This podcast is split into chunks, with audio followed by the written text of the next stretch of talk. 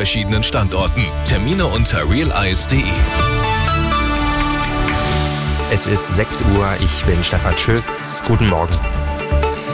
Die deutsche Marine hilft im Roten Meer, Handelsschiffe vor Angriffen der Houthi-Miliz aus dem Jemen zu beschützen.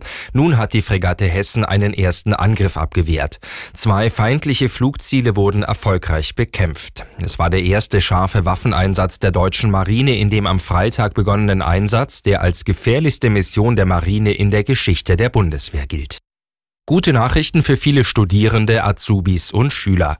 Die lang versprochene BAföG-Reform soll umgesetzt werden. Bildungsministerin Stark-Watzinger teilte mit, dass sich Bund und Länder einig sind. Kommende Woche soll die Reform im Kabinett beschlossen werden. Die Pläne sehen unter anderem vor, dass BAföG-Empfänger mehr Geld verdienen können und trotzdem gefördert werden. Zudem sollen die Freibeträge steigen. Bei der Lufthansa beginnt heute der nächste Warnstreik. Die Gewerkschaft Verdi hat Beschäftigte der Technik zum dreitägigen Ausstand aufgerufen. Die Passagiere werden dieses Mal nicht direkt betroffen sein.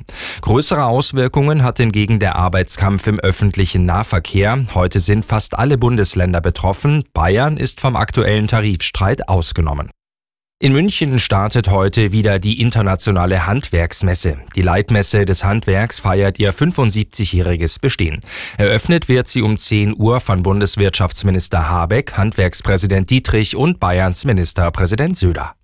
Dutzende Sonderzüge, 2000 Busse. Das Interesse an der ersten Handwerksmesse in München 1949 war riesengroß. Heute ist sie das Maß der Dinge. Auch in diesem Jahr sind Aussteller aus über 60 Gewerken und Branchen vertreten. Bis Sonntag geht's ums Bauen, Sanieren und Modernisieren um Wohnen, Küche und Garten. Die IHM ist aber nicht nur für Besucher spannend. Politik und Branche wollen die Veranstaltung zum Austausch nutzen. Eins der größten Themen, der Fachkräftemangel. Das Thema Ausbildung hat in diesem Jahr eine eigene Halle. Justin Hamm, Nachrichtenredaktion.